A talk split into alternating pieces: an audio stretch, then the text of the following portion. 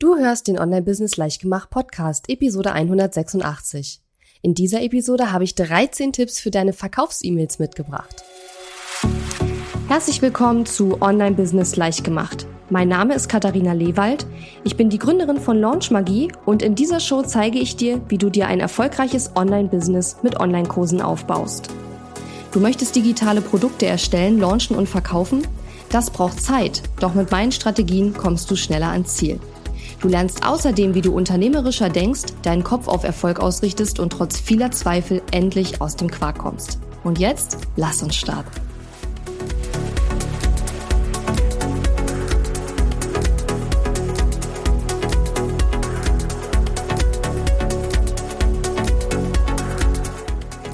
Hallo und schön, dass du mir heute zuhörst. Ich bin deine Gastgeberin Katharina Lewald und heute habe ich 13 richtig, richtig coole Tipps mitgebracht für deine Verkaufs-E-Mails. Manche von den Tipps sind wirklich rein auf E-Mails, sage ich mal, beschränkt, aber viele Tipps kannst du auch ganz grundsätzlich für jegliche Art von Verkaufstexten anwenden. Ich habe vor kurzem äh, mir einige Verkaufs-E-Mails und auch andere Verkaufstexte von einigen Kundinnen und Kunden aus meinen Programmen angeschaut und habe dann festgestellt, dass es so ein paar grundlegende Dinge gibt, die viele noch nicht so richtig verinnerlicht haben. Und die habe ich heute auch hier mit in diese Liste aufgenommen. Einige Tipps sind eher, sage ich jetzt mal, inhaltlicher Natur. Andere Tipps, da geht es eher, ich sag mal, um die Formatierung oder um die Art und Weise, wie man solche E-Mails einfach verschicken sollte. Und ich bin sicher, dass du ähm, irgendetwas für dich hier mit rausnimmst. Ähm, ich habe die Tipps jetzt nicht sozusagen nach Wichtigkeit sortiert oder irgendwie kategorisiert, sondern einfach so, wie es mir eingefallen ist. Also verstehe das jetzt irgendwie nicht als Priorisierung, sondern einfach, wir fangen einfach an und gehen von oben nach unten durch, okay? Also, Tipp Nummer eins für super geile Verkaufs-E-Mails. Mach kurze Absätze für bessere Lesbarkeit auf dem Handy. Die meisten Menschen lesen ja E-Mails jeglicher Art mittlerweile auch häufig am Handy. Ja, also ich lese E-Mails ganz, ganz oft am Handy und ich denke, dir geht es bestimmt auch so. Und wenn es dir nicht so geht, garantiert geht es vielen deiner Kunden so. Und wenn man dann einen Absatz hat, der vielleicht nur zwei, drei Sätze lang ist, und man hat eine, sag ich mal, Schriftart, die man am Handy auch vernünftig lesen kann, die nicht mini, mini, mini klein ist, dann hast du bei einem Absatz von zwei, drei Zeilen meistens schon die gesamt, das gesamte Handy-Display voller Text, ohne Zwischenzeilen oder so. Und das ist nicht gut zu lesen. Da klicken die Leute weg, weil es einfach anstrengend ist, das zu lesen. Und deshalb, vielleicht ist es dir auch aufgefallen, wenn du auf meiner E-Mail-Liste bist, Deswegen schicke ich E-Mails in der Regel so, dass ich nach so gut wie jedem einzelnen Satz eine Leerzeile reinmache. Das ist, das sieht natürlich komisch aus und in einem Blogartikel würde ich das natürlich auch nicht tun. Aber bei E-Mails kann es sinnvoll sein, weil gerade im Deutschen, wir haben ja öfter auch etwas längere Sätze ähm, und da reicht es manchmal schon, dass ein Satz ähm, füllt dann das halbe, die halbe, das halbe Handy-Display aus und wenn du dann eine Leerzeile machst dazwischen, bevor du zum nächsten Satz oder zum nächsten Satz, Absatz kommst, ähm, dann erhöht es die Lesbarkeit enorm. Ja. Und ja, wenn man die E-Mail jetzt am, am, ähm, am Computer liest, dann sieht es vielleicht bisschen komisch aus, aber wie gesagt, ich glaube, der ähm, Anteil der Menschen, die sowas häufiger eher am Handy lesen als äh, am Desktop oder am Computer ähm, oder die das auch vielleicht am iPad lesen oder am Tablet, ähm, der ist mittlerweile extrem hoch. Ja, und ich bekomme so oft E-Mails, wo dann so eine super langen Absätze sind und scroll die am Handy durch und ich, oh, ich habe schon keinen Bock, das zu lesen. Ja, es ist einfach, es sieht am Handy, auch wenn es nicht viel Text ist in der E-Mail, sieht es einfach nach viel zu viel Text aus. Und deswegen Absätze für bessere Lesbarkeit auf dem Handy. Ja, Tipp Nummer eins. Tipp Nummer zwei, schreibe attraktive Betreffzeilen. Ja, ah, wie oft habe ich das schon gesehen, dass Leute, Kunden von mir richtig tolle E-Mails geschrieben haben und die Betreffzeile, also du hast richtig gemerkt, an der E-Mail haben sie eine Stunde gesessen und die Betreffzeile haben sie zwei Minuten drüber nachgedacht, ja. Und das ist, wie soll ich sagen, wie Perlen vor die Säue, weil es bringt dir ja die allergeilste Verkaufs-E-Mail nix, wenn sie nicht geöffnet wird, ja. Und die Betreffzeile ist nun mal der Hauptgrund, warum Leute eine E-Mail öffnen. Und was ich immer ganz wichtig finde und auch immer meinen Kunden sage, was sie bitte versuchen sollen, und das ist eine Übungssache, definitiv, ähm, Neugier einzubauen. Die Betreffzeile sollte nicht so sein, dass man dann denkt, so, ja, ne, wenn man jetzt die E-Mail erhält, sondern dass man sagt, oh krass, oder boah, das muss ich jetzt wissen. Also schreib Betreffzeilen, die irgendwie neugierig machen. Oder sowas wie zum Beispiel, ne? Ähm, ich hätte nie gedacht, dass ich das mal tun würde. Oder du glaubst nicht, was letzte Woche passiert ist. Oder ein krasses Learning, was ich diese Woche hatte. Ja, keine Ahnung. Also irgendwas so in die Richtung, wo nicht die Betreffzeile schon quasi verrät, worum es in der E-Mail eigentlich geht. Ja. Man kann es natürlich auch variieren und du musst jetzt auch nicht jede E-Mail-Betreffzeile so krass formulieren. Aber gerade bei Verkaufs-E-Mails, da geht es ja auch darum, dass die Leute kaufen sollen. Und die kaufen natürlich nur, wenn sie die E-Mail öffnen. Also muss die Betreffzeile richtig gut sein. Und ich habe ja eben gesagt, viele sitzen eine Stunde an der E-Mail und fünf Minuten an der Betreffzeile. Es sollte eigentlich umgekehrt sein.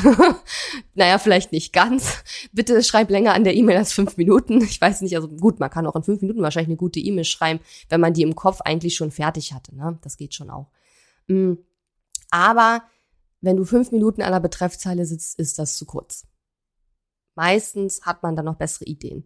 Und ganz ehrlich, googelt es. Es gibt so viele kostenlose Blogartikel, wo du coole Vorschläge für Betreffzeilen kriegst, die wirklich richtig gut sind und auch geöffnet werden, weil sie neugierig machen oder irgendwie interessant sind. Ähm, das findest du. Das ist überhaupt gar kein Problem. Aber das ist ein Skill, den man üben muss. Und das kann man nicht üben, wenn man immer nur zwei Minuten an der Betreffzeile rumdenkt und ähm, den Rest seiner Energie einfach in die E-Mail reinsteckt, die aber ja nur gelesen wird, wenn die Betreffzeile cool ist. Ja. Also, attraktive Betreffzeile, damit die Leute öffnen und bitte mehr als fünf Minuten darüber nachdenken, wie du die Betreffzeile formulierst und Neugier reinbringen. Ganz, ganz wichtig. Tipp Nummer drei.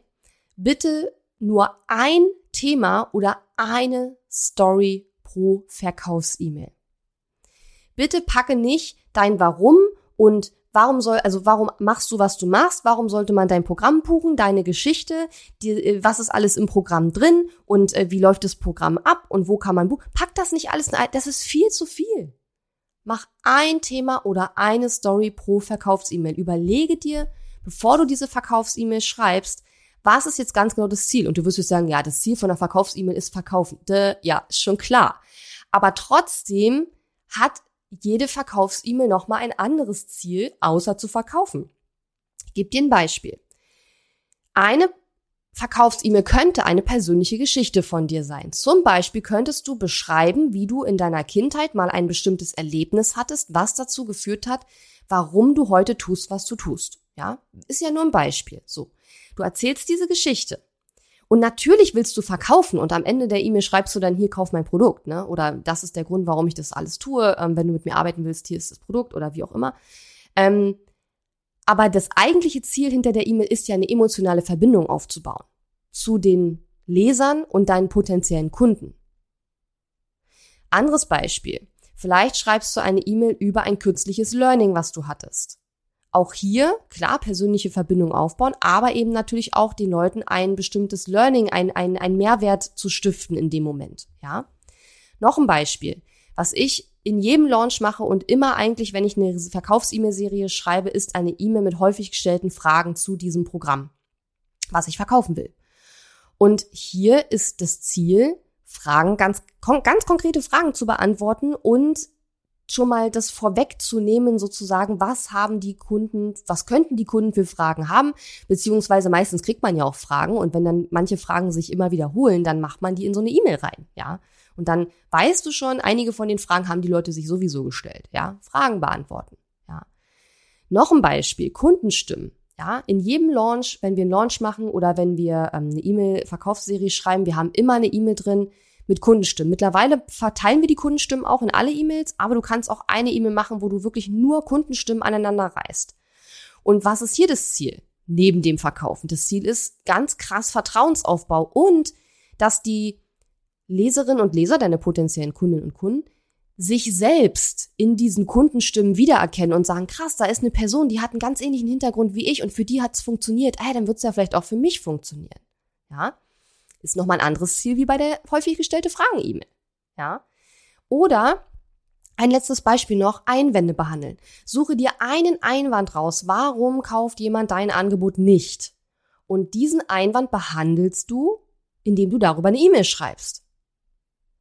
Und dann hast du ein Thema, eine Story oder jetzt in dem Fall ein Einwand und der, ähm, um bei dem, bei dem Thema zu bleiben, was ist das Ziel? Neben dem Verkaufen von Verkaufs-E-Mails, die alle das Ziel haben zu verkaufen. Bei dem Einwände behandeln ist es, einen spezifischen Einwand wegzunehmen und zu sagen, du denkst X, aber in Wahrheit ist Y. Ja, und den Einwand hast du damit erfolgreich behandelt. Ja, bei manchen klappt es sofort, bei manchen Leuten nicht. Die müssen ein bisschen länger überlegen oder kommen dann mit zehn anderen Einwänden um die Ecke. So ist das halt. Aber das ist, das sind verschiedene Beispiele für Verkaufs-E-Mails. Alle sollen verkaufen, aber der, das Ziel von jeder einzelnen E-Mail ist etwas unterschiedlich. Ja, und das solltest du dir bei jeder Verkaufs-E-Mail vorher genau überlegen. Was ist das übergeordnete Thema, die übergeordnete Story? Ähm, was ist die Art sozusagen deiner E-Mail? Was willst du da jetzt ganz genau machen? Und das hilft dir auch, wenn du dich so strukturierst, deine Gedanken zu sortieren. Du kennst das bestimmt, wenn du Verkaufstexte oder auch eben spezifisch Verkauf, Verkaufs-E-Mails schreibst, dass du so, boah, keine Ahnung, äh, dass du so denkst, ähm, ja, habe so viele Gedanken in meinem Kopf und keine Ahnung, oh, ich weiß nicht, es ist einfach alles too much, ja. Ähm, und diese Struktur, dass du dir vorher überlegst, ein Thema, eine Story, eine Art, eine Art von E-Mail, die ich hier schreiben möchte. Und dadurch hast du dann eben ein, ähm, ja, eine Struktur, an die du dich halten kannst und kannst dein Gedankenchaos ein bisschen sortieren. So, Tipp Nummer vier. Eine Call to Action pro Verkaufs-E-Mail. Leute, schickt bitte nicht eine E-Mail raus mit fünf verschiedenen Links zu fünf verschiedenen Produkten. Das ist viel zu überfordernd für die Leute da draußen. Du verstehst deine Angebote und du weißt ganz genau, was deine Angebote sind, für wen sie sind, was die Unterschiede sind, etc. Die Leute da draußen wissen das nicht weil die beschäftigen sich nicht, so wie du, den ganzen Tag mit dir und deinen Angeboten. Das muss man sich einfach immer wieder klar machen. Ich meine, wir schmoren doch den ganzen Tag in unserem eigenen Saft, oder? Jeder tut das. Wir beschäftigen uns Tag ein und Tag aus mit unserem Business, unseren Angeboten, unserer persönlichen Weiterentwicklung. Aber wir dürfen nicht erwarten, wenn wir jetzt so eine Verkaufs-E-Mail schreiben, dass die Leute da draußen genauso interessiert und informiert an dem sind, was wir tun, wie wir selber. Und deswegen überfordert es die Leute, wenn du mehrere Produkte zum Beispiel in einer E-Mail verkaufst. Eine Call to Action pro Verkaufs-E-Mail. Klicke hier und kaufe mein Coaching. Klicke hier und kaufe meinen Online-Kurs. Klicke hier und melde dich für meinen VIP Mastermind an. Whatever. Bitte eine Call to Action pro Verkaufs-E-Mail. Und nicht mehrere. so. Tipp Nummer 5. Die Call to Action sollte klar und unmissverständlich sein. ist nochmal was anderes als eben, obwohl die Beispiele, die ich gerade gebracht habe, schon sehr klar und unmissverständlich waren. Klicke hier und kaufe jetzt.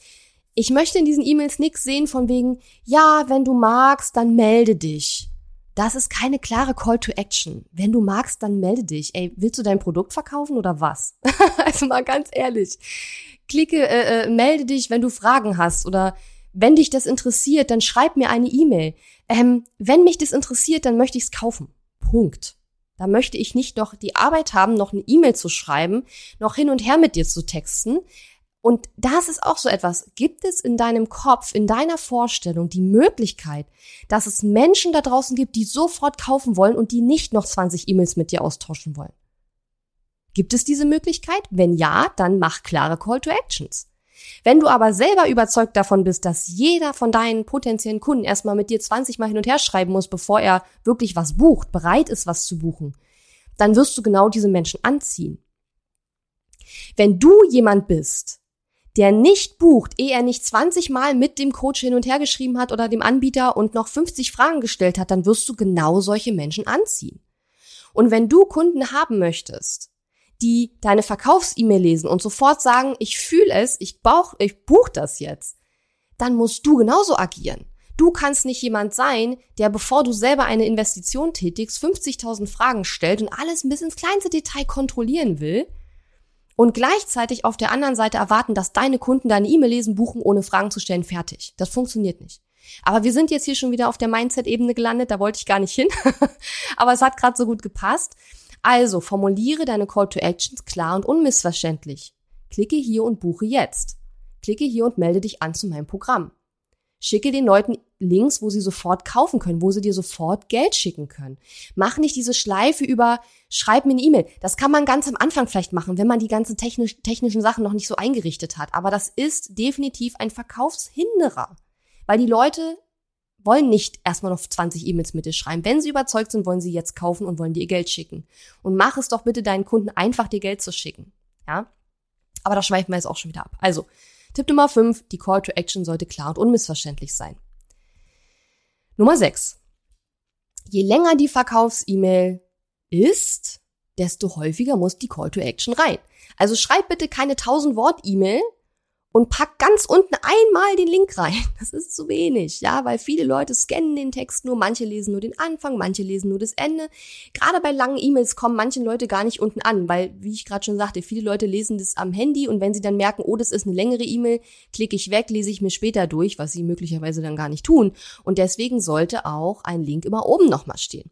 Und was ich auch schon oft gesehen habe, coole Idee übrigens, kennst du TLDR? TLDR heißt Too Long Didn't Read. Das heißt, der Text war mir zu lang, ich habe ihn nicht gelesen. Und deswegen kannst du oben dann schon reinschreiben TLDR und dann den Link zu deinem Programm. Ich verkaufe gerade mein Programm, hier ist der Link und kauft es. Ja, so. Und dann steht es oben schon drin. Die Leute wissen, aha, darum geht's. Und wenn es sie interessiert, dann lesen sie vielleicht auch den Rest der E-Mail. An der Stelle vielleicht auch nochmal ähm, ein kleiner Hinweis, weil ich oft auch gefragt werde über die Länge von E-Mails. Eine E-Mail ist nie zu lang. Eine E-Mail ist nur gut oder schlecht. Das heißt, Du kannst auch eine super lange E-Mail schreiben. Wenn sie gut ist, dann lesen die Leute es trotzdem. Wenn die E-Mail schlecht ist, dann kann sie auch, kann sie auch 300 Wörter haben. Sie bleibt trotzdem schlecht, ja. Das heißt also, wenn du mich fragst, wie lang sollte eine Verkaufs-E-Mail sein? Die können ruhig lang sein, aber sie müssen gut sein. Weil sonst liest es keiner. Und das bringt dir ja nichts, ja. Nach dem Motto, wenn ich sie ganz lang mache, die E-Mail, dann lesen die Leute das bestimmt, weil es so lang ist, dass die Wahrscheinlichkeit, dass sie wenigstens einen Teil davon lesen, ist dann sehr hoch. Aber so funktioniert es natürlich nicht, ja. Sondern die E-Mail ist so lang, wie sie lang ist. Ja, man sollte natürlich aus meiner Sicht immer versuchen, das, was man sagen will, in so wenig Worten wie möglich zu sagen. Aber manchmal sind die Dinge, auch wenn ich so E-Mails schreibe, ja, dann sind die Zusammenhänge, die ich erkläre, ein bisschen komplexer und das schaffe ich nicht mit drei Sätzen, ja. Oder gerade auch wenn wir an die Emotionen unserer Kundinnen und Kunden appellieren wollen, dann sind die, dann, dann schaffen wir das oft nicht mit drei Sätzen. Ja, dann müssen wir vielleicht eine persönliche Geschichte erzählen etc. Aber wenn die persönliche Geschichte interessant ist und ich da auch Rückschlüsse auf mich selbst ziehen kann als Leserin oder Leser, dann lese ich die E-Mail auch und find's cool. Ja. Also von daher, Länge ist nochmal so ein Thema. Ähm, wie gesagt, sie kann lang sein, wenn sie gut ist. Letzten Endes zählt immer, dass die E-Mails gut sind. Und zwar so, ich sage immer, mein Ziel ist, dass meine Verkaufs-E-Mails auch von Leuten gelesen werden, die gar nicht das Produkt kaufen wollen, weil sie die E-Mail einfach cool finden. das, ob mir das immer so gelingt, weiß ich nicht, aber ich weiß auf jeden Fall, dass meine Verkaufs-E-Mails an andere Leute weitergeleitet werden mit, guck mal, wie sie ihre Verkaufs-E-Mails schreibt. Haben wir nämlich schon erlebt, dass Leute das weiterleiten wollten an ihre Freundin und dann aber aus Versehen auf Antworten geklickt haben und wir das dann bekommen haben. Genau. Also das war Tipp Nummer sieben. Je länger die Verkaufs-E-Mails, desto häufiger muss die Call to Action rein. Ich sag mal mindestens zweimal, aber in richtig langen E-Mails kannst du sie auch drei oder viermal reinpacken. Siebtens. Nicht das PS vergessen. Ja, jede Verkaufs-E-Mail sollte ein PS haben. Und da steht dann entweder noch mal der Link drin zu deinem Produkt oder da steht dann noch mal ein Hinweis auf einen Bonus drin, der abläuft oder vielleicht steht da noch mal drin, ähm, mein Angebot ist geöffnet bis dann und dann. Wenn du Fragen hast, dann schreib mir eine E-Mail, antworte auf diese E-Mail oder so. Ne? Aber es gibt ganz viele Leute, die nur den Anfang oder nur das Ende lesen. Und nur das Ende wäre ja dann quasi das PS. Und das ist ein schöner Platz, weil das PS lesen eben wirklich ziemlich viele Leute. Und deswegen ist es ein schöner Platz, den man nicht verschwenden sollte, indem man halt kein PS reinnimmt in die E-Mail. Also, Tipp Nummer sieben: das PS nicht vergessen dein Jahresumsatz beträgt mindestens 100.000 Euro und du strebst die Millionen an, dann komm in meine VIP Mastermind. Die VIP Mastermind ist mein exklusivstes Programm. Zusammen mit maximal neun anderen Teilnehmerinnen und Teilnehmern wirst du von mir und meinem Team ein halbes Jahr lang bei deinen nächsten Schritten eng begleitet. Neben Mastermind-Calls und Blicke hinter die Kulissen meines Business erwarten dich auch exklusive Trainings für Fortgeschrittene zu Themen wie Teamaufbau und Führung, Vision und Mindset, Strukturen und Prozesse, Automatisierung und Investitionen, unter anderem mit meinen eigenen Mentoren und Coaches. Buche frühzeitig, sichere dir deinen Platz im Programm und freue dich auf unser mehrtägiges Goal-Setting-Retreat Ende November in einem wunderbaren 5-Sterne-Hotel. Gehe jetzt auf katharina-lewald.de slash VIP oder klicke den Link in der Episodenbeschreibung, um alle Details zum Programm zu erhalten. So, Tipp Nummer 8. Bitte verfasse einen spannenden Texteinstieg, der zum Weiterlesen einlädt. Und das ist so ein bisschen das ähnliche Thema wie mit der Betreffzeile. Du solltest nicht nur zwei Minuten über den Texteinstieg nachdenken, weil der Texteinstieg ist wichtig. Gerade bei E-Mails ist er auch deswegen wichtig, weil der Texteinstieg, die ersten zwei, drei Sätze, die werden ja auch immer so in den E-Mail-Programmen als Vorschau angezeigt. Und da sollte es auch sexy und interessant sein, sodass ich weiterlesen möchte. Ja?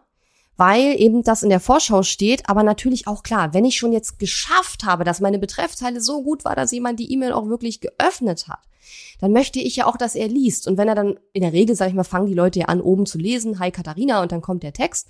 Und wenn du nicht nach zwei, drei Sätzen sofort die Aufmerksamkeit gecatcht hast und sofort zum Weiterlesen angeregt hast, dann werden die Leute wahrscheinlich schon nur noch den restlichen Text scrollen, wenn überhaupt. Scannen, meine ich. Also durchscrollen und scannen. Und das ist auch okay, aber wir wollen natürlich in der Regel die Leute auch wirklich erreichen und das tun wir in der Regel eben, wenn sie den Text richtig lesen.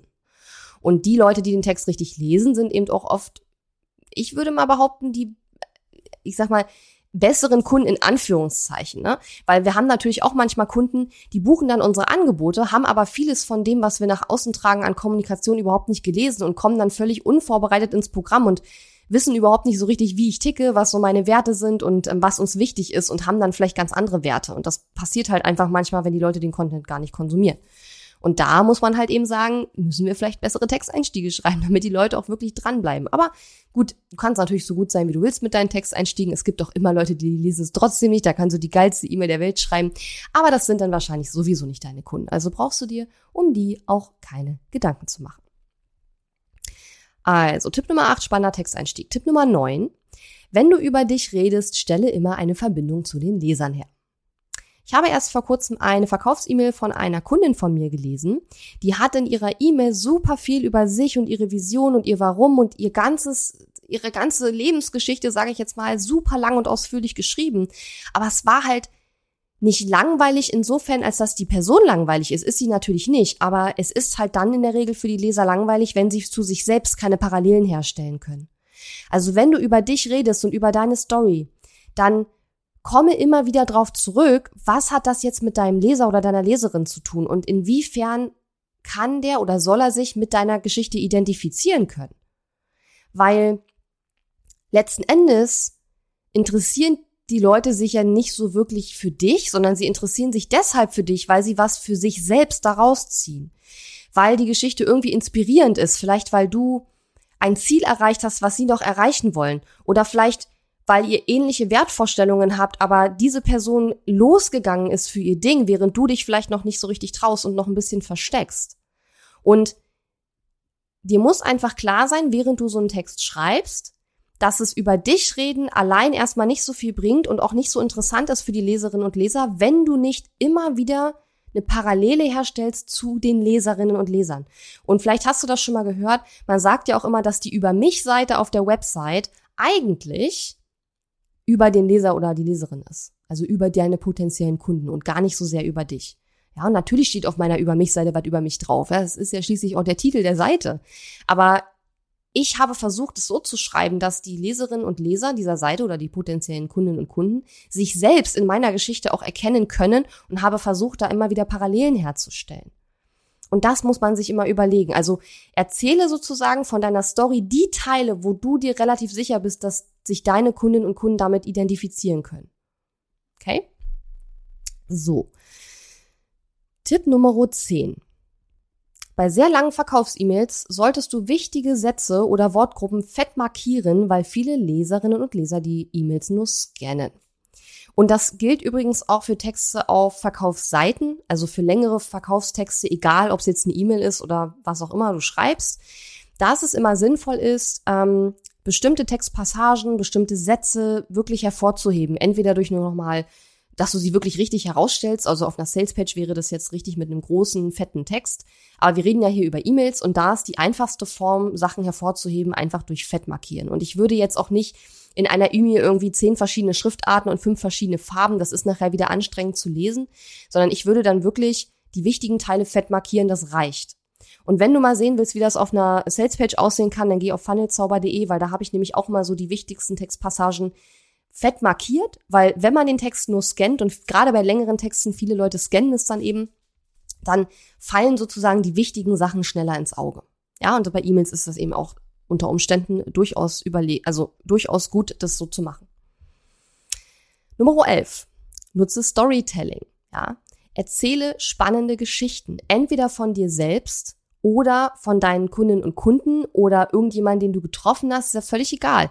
Im Endeffekt ist immer nur wichtig, dass für den Leser oder die Leserin ein Mehrwert rauskommt und dass die Person sich irgendwie mit dir identifizieren kann oder mit der Geschichte identifizieren kann, die du erzählst. Weil du willst ja irgendeinen Punkt machen. Du hast ja mit der E-Mail, das haben wir vorhin schon geklärt, du hast ja immer irgendein Ziel. Und du willst immer irgendeinen Punkt machen. Du willst immer dass dem Leser oder der Leserin am Ende irgendetwas klar ist. Und es sollte natürlich dann darauf einzahlen, dass auch dein Produkt letzten Endes gekauft wird, denn wir reden ja hier über Verkaufs-E-Mails.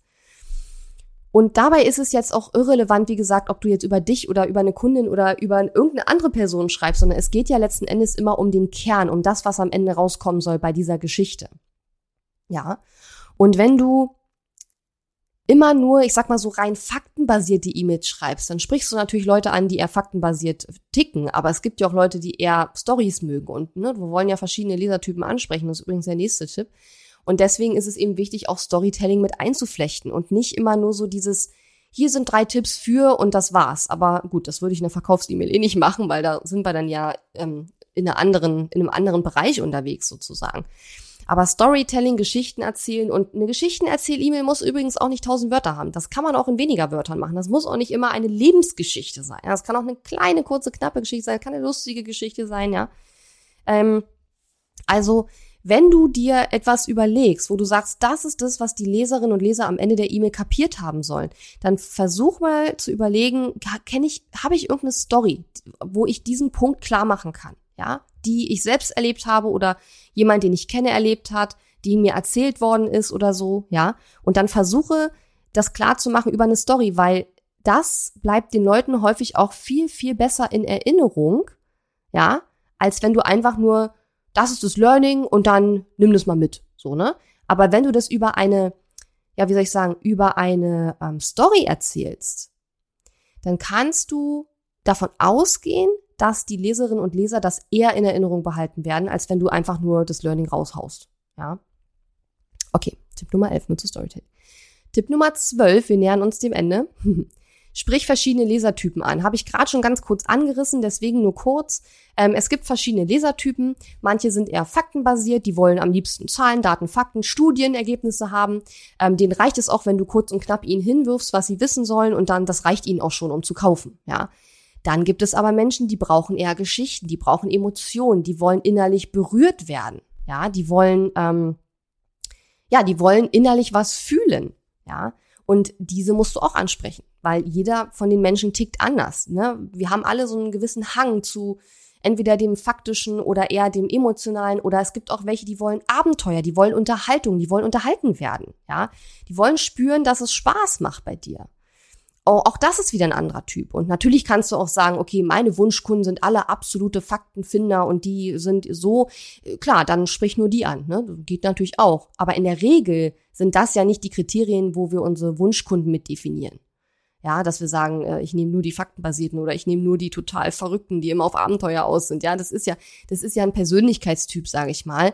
Und in der Regel hast du ja in deinem Programm unterschiedliche Persönlichkeitstypen. Außer du ja, bist vielleicht Coach und sagst, okay, mit dieser Person, mit dieser Art von Person komme ich überhaupt nicht klar, ich will nur die.